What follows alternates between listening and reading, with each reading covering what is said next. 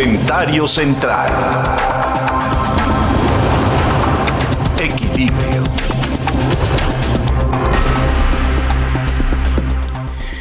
Quiero hacer un comentario con ustedes que espero se multiplique. Y si se multiplica, será bueno para el país. No por lo que yo diga, sino por lo que sucedió. Lo que sucedió es que se llevó a cabo una práctica que la sociedad mexicana no está acostumbrada. Se hizo un juicio ciudadano, no una encuesta a mano alzada de una manera totalmente manipuladora por parte de Andrés Manuel López Obrador, no. Se llevó a cabo un juicio ciudadano en el que hubo un jurado Hubo un juez, hubo un fiscal defensor del presidente y hubo un acusador.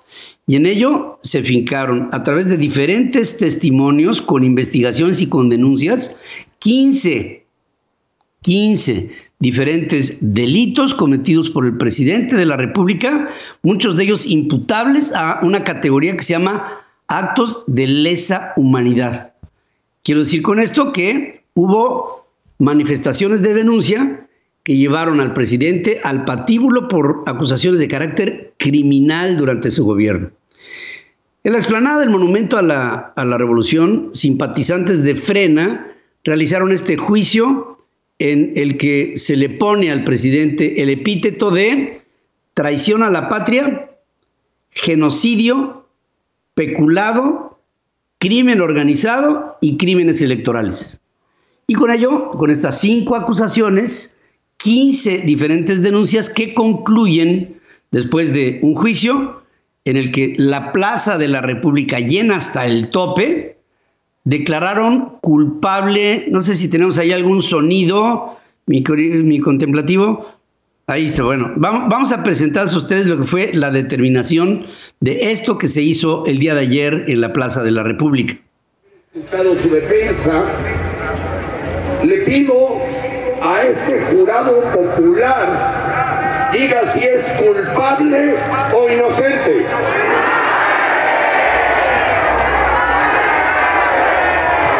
Pido al secretario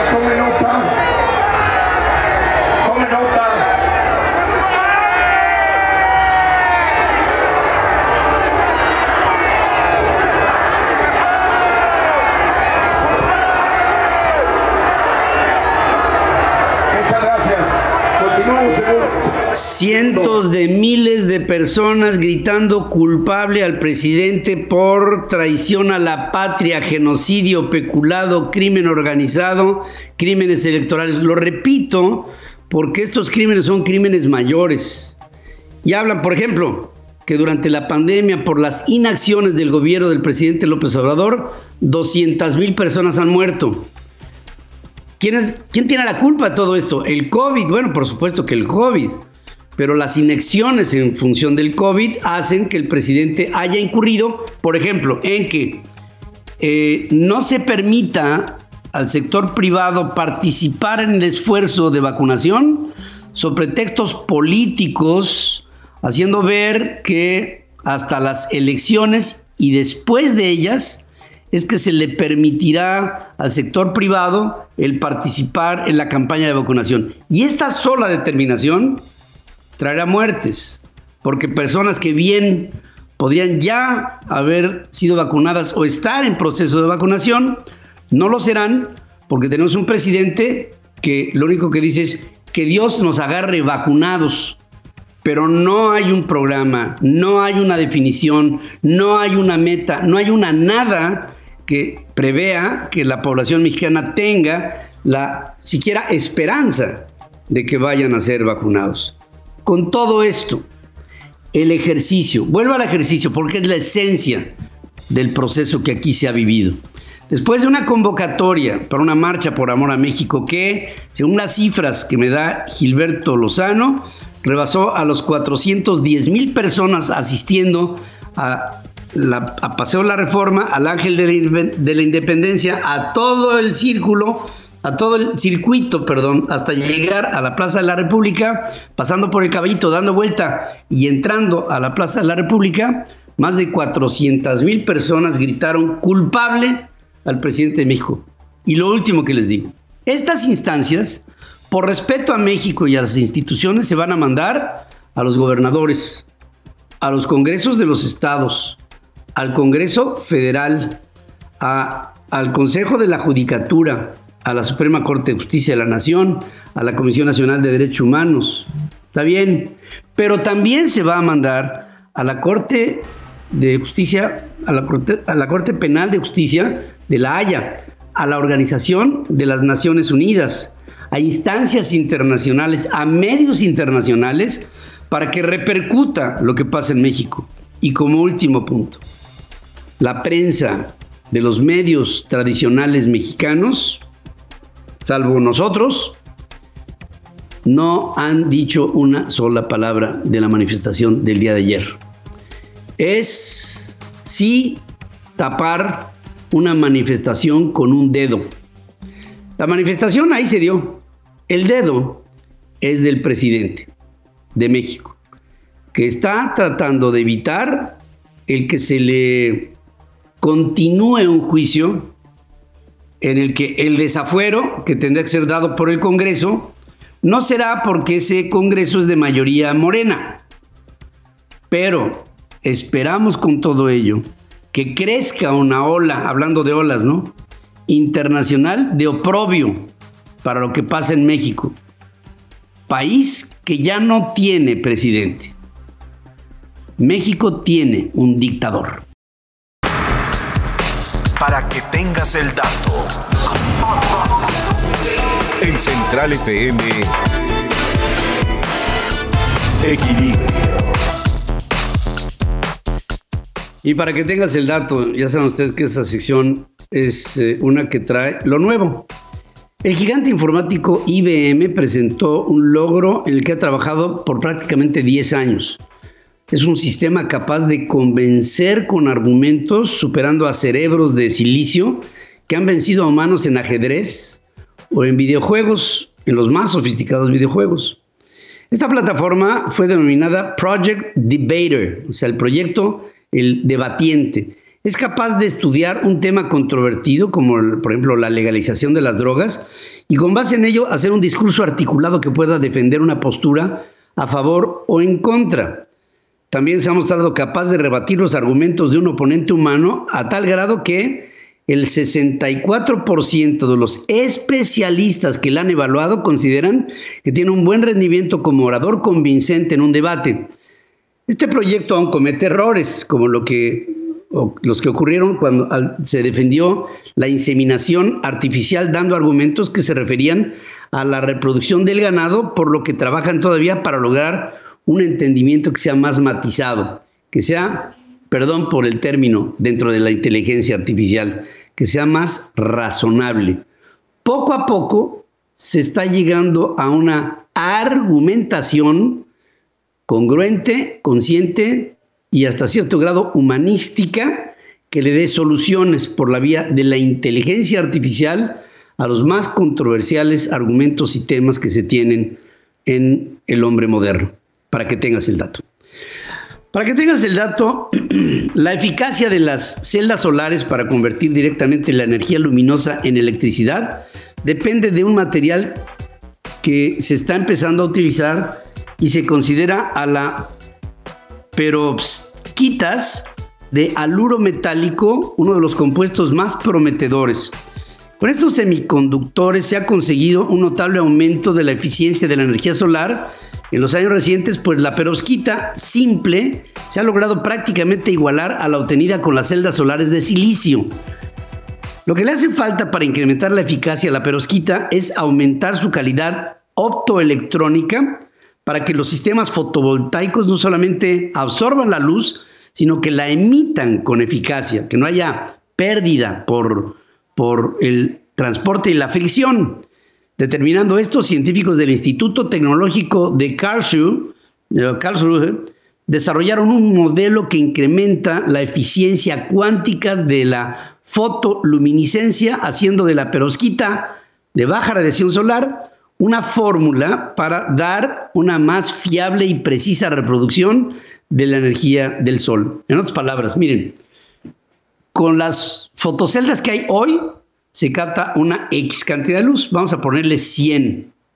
Con la perosquita, lo que se está tratando de encontrar es que sobre la misma superficie se aporte en lugar de 100, 500 unidades fotovoltaicas. Es decir, que se quintuplique la captación de energía solar con la misma superficie captable. Esto, por supuesto, optimiza los paneles solares, reduce las áreas y aumenta las captaciones de energía, para que tengas el dato. Pero os quita, no se les olvide.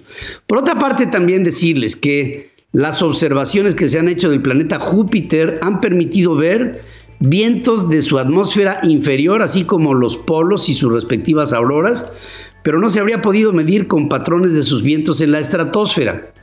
Ahora, astrofísicos del Observatorio Austral Europeo han medido por primera vez los vientos de la estratosfera de Júpiter, analizando las secuelas de una colisión de trozos del cometa que se registró en los años 90.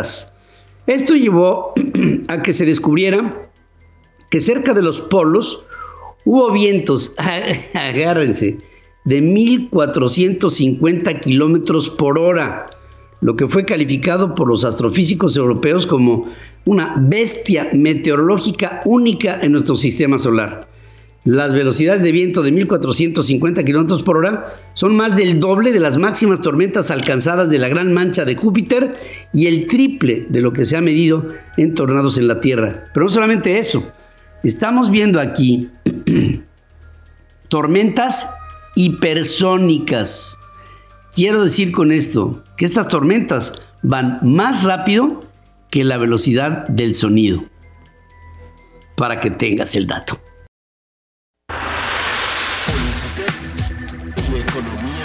Política y economía en diálogo. Hablemos con Javier Treviño.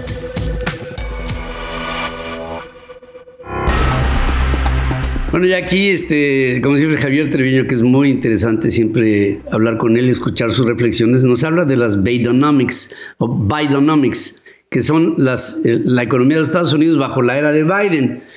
Eh, ¿Qué puede traer esto como consecuencia eh, para la economía? Primero, pues de los Estados Unidos, pero después sus consecuencias concatenadas en el mundo. Y por supuesto, pues el caso de México, ¿no? Y Javier, como siempre, es muy interesante este tema y te saludo como siempre con entusiasmo empezando esta semana. Hola Pedro, buenos días. Qué gusto estar contigo de nuevo. Efectivamente, fíjate que, que Robert Reich, que es un eh, académico prestigiado en Estados Unidos, fue secretario del Trabajo con el presidente Bill Clinton, pero también lo conozco pues porque fue mi profesor cuando yo estuve en la Universidad de Harvard. Eh, escribió un artículo la semana pasada eh, sobre cómo la, le dice la Bidenomics, este, justamente la economía de Biden, puede unir a Estados Unidos. Y dice Reich que hace un cuarto de siglo varios miembros del gabinete de Bill, Clinton lo, lo, instaron a rechazar la propuesta republicana de poner fin a las políticas de bienestar.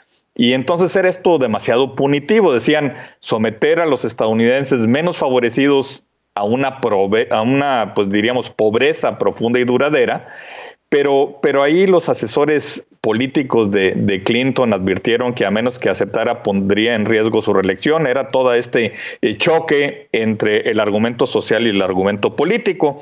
Y ahí Reich menciona que ese fue el fin de las políticas de bienestar tal y como las conocíamos, porque Clinton dijo justamente que la era del gobierno grande había terminado. Ahora habla de que las cosas cambiaron con la llegada de Joe Biden. El, anuncio del paquete de rescate económico, eh, que es la mayor expansión de asistencia gubernamental desde la década de 1960, es muy significativo. Se trata de un ingreso garantizado para la mayoría de las familias con niños, aumentando el beneficio máximo hasta en un 80% por niño. Y Biden dijo que, que el gobierno pues no es una fuerza extranjera en una capital distante, sino dijo el gobierno somos nosotros, todos nosotros, el pueblo. Reich menciona las tres cosas más importantes recientes que han ocurrido que hacen que Estados Unidos sea muy diferente a la nación de hace 25 años, Pedro. Primero, pues el COVID, la pandemia. Ha sido una llamada de atención nacional sobre la fragilidad de los ingresos de la clase media y la profunda recesión que se causó con la política sanitaria, es por el COVID, ha revelado las duras consecuencias para la mayoría de los estadounidenses. Siempre ha habido división sobre la esencia de los programas sociales. Se habla siempre en Estados Unidos de ellos contra nosotros, y Reich dice que durante años los republicanos utilizaron la asistencia social para abrir esa brecha entre la clase media trabajadora blanca y los pobres. Y la pregunta de siempre pues dividía más a la sociedad. ¿Por qué ellos deberían recibir ayuda por no trabajar cuando nosotros no recibimos ayuda y sí trabajamos? Y cuando Clinton hizo campaña por la presidencia, el poner fin al estado de bienestar tal como lo conocíamos se había convertido en ese talismán para los nuevos demócratas, aunque había poca evidencia de que los beneficios sociales desalentaran a los desempleados a aceptar trabajos. Sin embargo, cuando llegó el COVID, la realidad fue cruda. La asistencia pública ya no era necesaria solamente para ellos, sino también para nosotros. Eh, quienes eran todo el pueblo de Estados Unidos. El segundo elemento fue Donald Trump, quien era el amo de la división entre esta guerra entre nosotros contra ellos. Y el personaje de los agravios narcisistas, de los reclamos de fraude electoral, de esta paranoia cultural, pues Trump fue lo suficientemente populista como para utilizar la entrega de cheques y poner además su nombre. Y la ley CARES que promulgó a fines de marzo del año pasado, pues otorgó a la mayoría de los estadounidenses cheques de 1.200 dólares. Luego Trump, al ver la popularidad de su medida, quería ir por una segunda ronda de cheques, ahora por 2.000 dólares. Y Reich dice que el mayor regalo de Trump, sin embargo, además de estos cheques a la mayoría de la población, pues fue el recorte de impuestos de 1.9 billones en español, 1.9 billones de dólares en 2018, que sus beneficios fueron abrumadoramente para el 20% de los estadounidenses que están en mejor situación económica. Eh, y durante la pandemia, dice Reich que los 660 multimillonarios de Estados Unidos, principales beneficiarios de esta reducción de impuestos de Trump, se enriquecieron en 1.3 billones de dólares adicionales.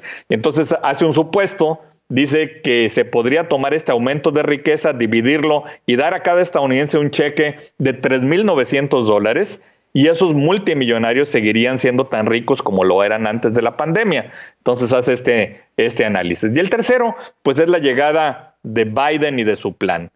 Es un cambio de juego, Pedro. Es un plan de unidad más del 93% de los niños de Estados Unidos, 69 millones, recibirán beneficios. Los estadounidenses en el quintil más bajo verán un aumento de sus ingresos en un 20%, y aquellos en el segundo más bajo verán un aumento del 9% y los del medio un aumento del 6%. Y en lugar de enfrentar a la clase media trabajadora contra los pobres, este proyecto de ley de Biden los une entonces, más del 70% de los estadounidenses apoyan el proyecto de ley, eh, incluido el 63% de los republicanos de bajos ingresos, que representan pues una cuarta parte de todos los votantes republicanos. Todos los conservadores más jóvenes son particularmente solidarios, Pedro, presumiblemente porque las personas menores de 50 años han sentido la peor parte de esta desaceleración económica.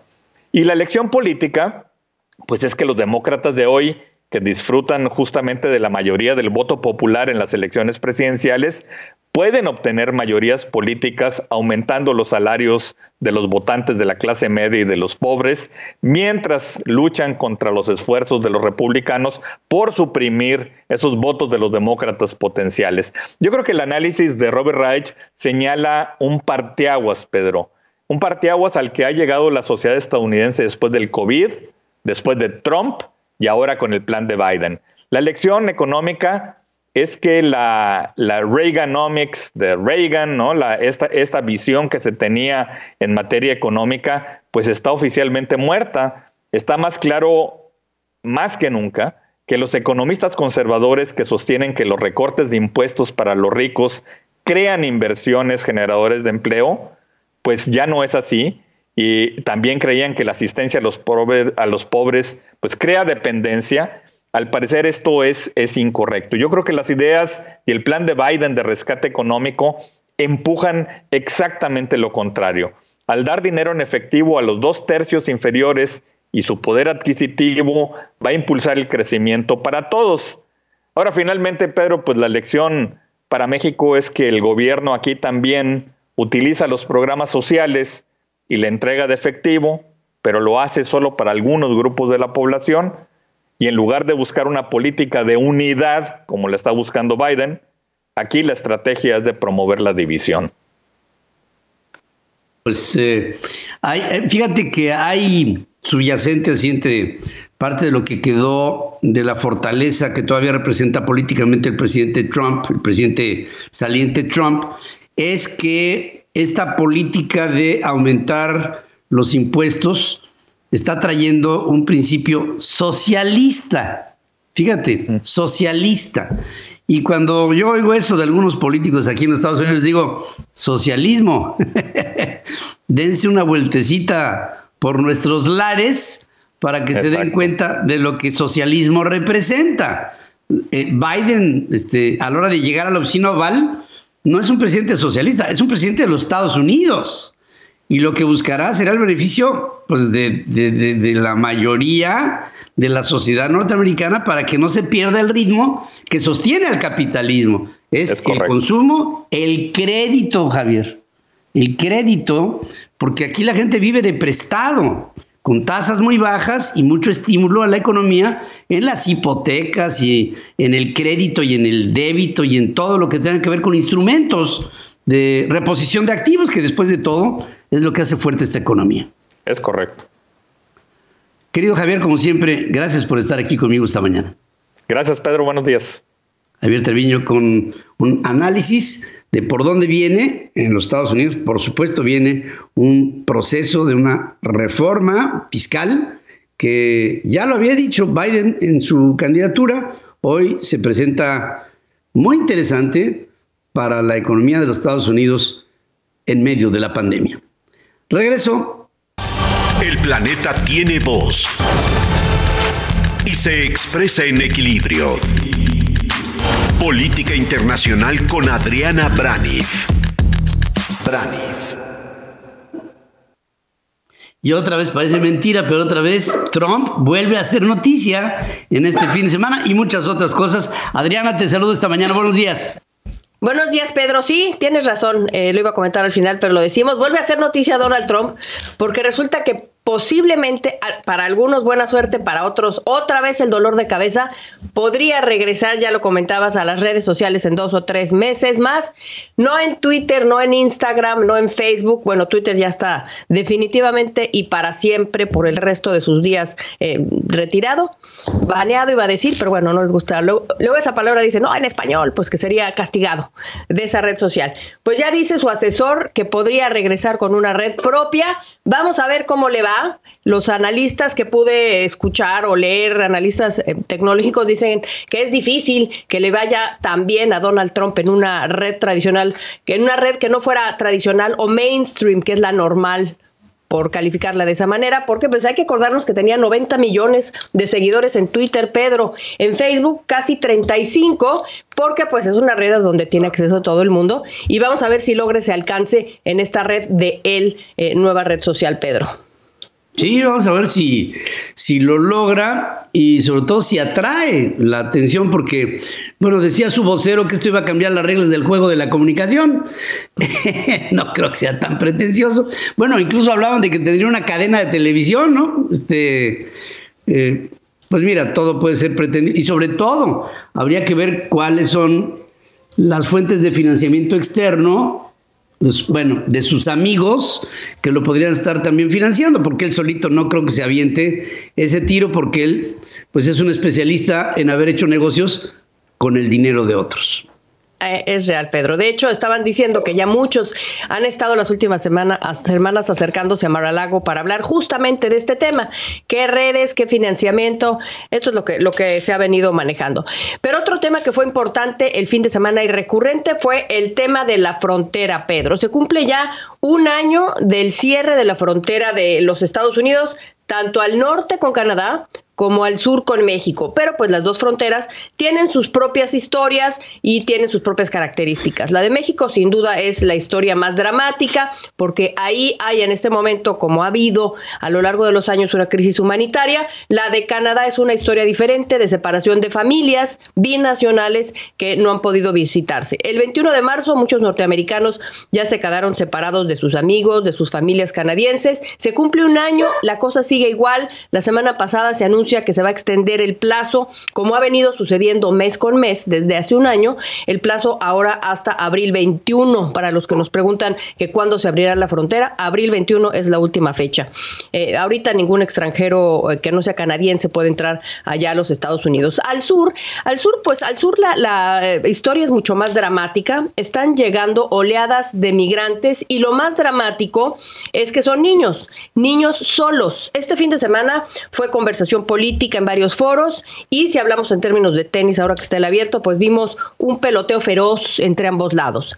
El arribo de niños no acompañados ha sido un fenómeno cíclico, lo vimos eh, con Obama, lo vimos con Donald Trump, lo estamos viendo en este momento con Joe Biden, pero esta vez el flujo, según dicen analistas, es el mayor que se ha visto en 20 años. Eh, Politics Insider, por ejemplo, dice que esta cifra se ha triplicado en las últimas semanas. 500 niños sin padre cruzan la frontera diariamente. Más de 5 mil niños están en estos momentos en custodia de la patrulla fronteriza, tan solo en el Valle del Río Grande. La capacidad está evidentemente superada. A la prensa no se le permite verificar las condiciones de las personas, de los niños. Eh, ahí no hay acceso a los medios, para decirlo en términos prácticos. La razón, pues, una es la restricción que hay en estos momentos por la pandemia. Estamos en medio de una crisis de pandemia. Y la segunda, la administración Biden, pues, no desea que este asunto sea el que marque sus primeros 100 días de, de gobierno, a decir de algunos analistas este fin de semana. Es evidente que la crisis humanitaria y migratoria es un asunto politizado. ¿Qué dice cada parte? Cómo se echan culpas mutuas, como sucedió este fin de semana. Por un lado, los republicanos dicen, esta ola de migrantes que están llegando es consecuencia de que se puso fin a la medida de Donald Trump de quédate en México mientras se procesan las, peticiones de asilo eh, de centro y sudamericanos cosa que puede tardar hasta más de dos años.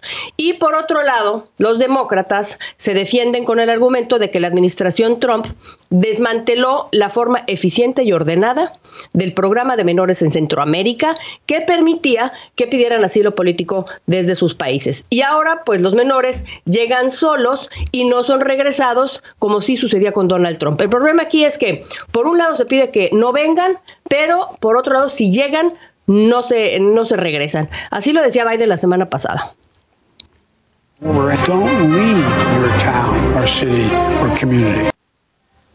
No, no, no dejen su, su, su, pueblo, su ciudad o su comunidad. O sea, está, estaba invitando a que, a que no fueran.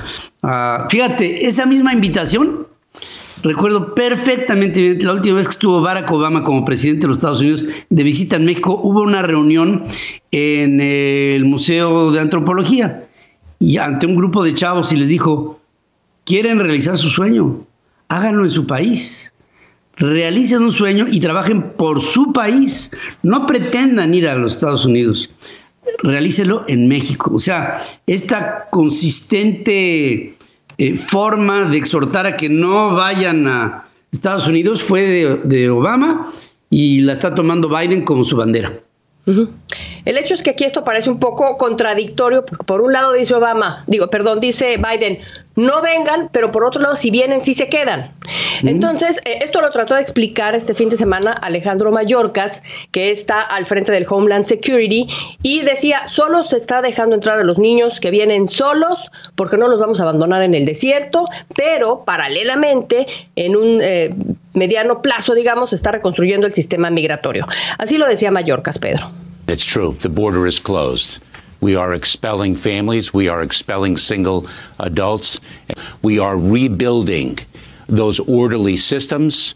Uh, both in Mexico, with in close partnership with the Mexican government, and in the countries of Guatemala, Honduras, and El Salvador. So that, but in the meantime, in the meantime, we will not expel into the Mexican desert, for example, three orphan children whom I saw over the last two weeks. We just won't do that.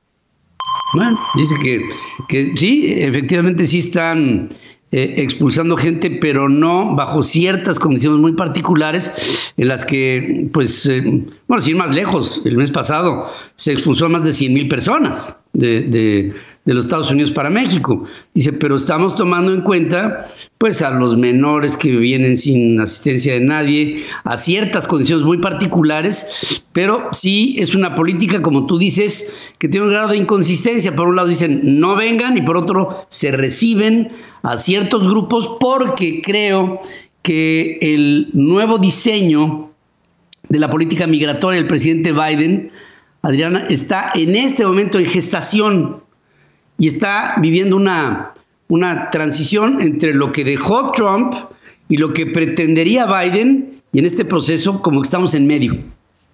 Sí, esa palabra que usas, gestación, es la clave, porque eso explicaba Mallorcas. Se tiene un reto a, mediano, o sea, ahorita a corto, a mediano y a largo plazo. A corto plazo, pues están viniendo los menores y no los pueden dejar abandonados porque dice, that, we're not like that, o sea, no somos así, los tenemos que acoger, son niños, los adultos sí los vamos a regresar. Eso, digamos, a corto plazo. Y a mediano y largo plazo se está reconstruyendo, gestando, como dices tú, una, un asunto para evitar que vengan, para que sea ordenado, lo que dicen que desmanteló Donald Trump. Así es que están en tres frentes, según lo que dice Mallorca.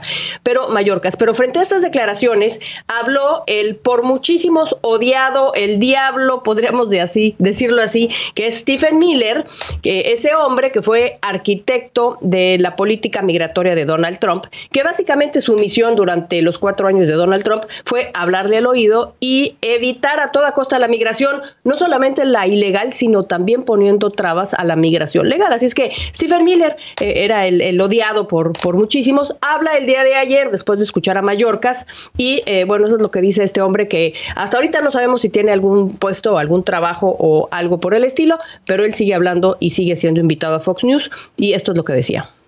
First of all, he inherited from the Trump administration the most secure border we've had in this country. The migrant protection protocols, also known as Remain in Mexico, our asylum reforms or immigration court reforms, I could go on. You never had a better system for humanely returning illegal immigrants back to their home country.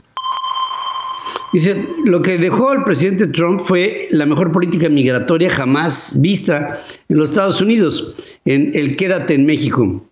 Dice, porque fue el diseño más humano posiblemente eh, diseñado en una política migratoria de los Estados Unidos y, y defiende lo que para muchos fue exactamente lo contrario, una política que dividió a familias, una política que repelió a gente, una política que pues este le ocasionó un problema a México, porque el quédate en México era quédate y a ver qué haces, ¿no? Eh, y habría que ver las ciudades fronterizas del lado mexicano, cómo se quedaban con cientos de miles de personas sin trabajo, sin ingreso y pues medrando en nuestras ciudades, porque tampoco del lado mexicano hay un presupuesto para poder contener a esta ola contenida. Ya para finalizar mi comentario, Pedro, eso es lo que están eh, retomando los republicanos como el negrito en el arroz para poder estar mejor condición o para, para tener una bandera o una carta que jugar frente a las elecciones intermedias del 2022 y estar en mejor posición para las presidenciales, porque pues la popularidad de Joe Biden está, según la última encuesta de Gallup, alta, va bien. Al día de hoy, las vacunas, se ha, se ha colgado una medalla eh, Joe Biden con respecto a las vacunas. Al día de hoy se han aplicado ya 124 millones. 44 millones ya tienen dos dosis, 13.3% de la población total de los Estados Unidos ya está vacunada. Así es que aquí sí podemos hablar de em, cifras, decir que la, ola, cuarta ola, porque ya aquí se habla de la cuarta ola, la cuarta ola ya hablan con cifras que sí va a agarrar vacunado a los Estados Unidos, a los norteamericanos, Pedro. Pues sí, pero fíjate en lo que hemos venido insistiendo aquí en el programa, en lo que la administración Biden asegura, voy a vacunar a tantos en tanto tiempo con estos objetivos y con estos resultados. En México es, pues, ojalá y nos agarre esta ola vacunados, eh, como, diciendo, confesados, ¿no? Y, y, estas vacunas no tienen ninguna métrica, no tienen un programa, no tienen nada. Y es un verdadero lamento lo que está viviendo en la campaña de vacunación del lado nuestro. Así es, Pedro. Esto es todo. Pues sí quise darte estas cifras para hacer pues un comparativo, como aquí sí se dan cifras para agarrar vacunada a la población, pero con cifras por delante, Pedro. Sí, no, no el, término ojalá y nos ánimas que amanezcan, ¿no? Pues sí. Gracias, querida Adriana, como siempre. Gracias, Pedro, que tengas un excelente inicio de semana.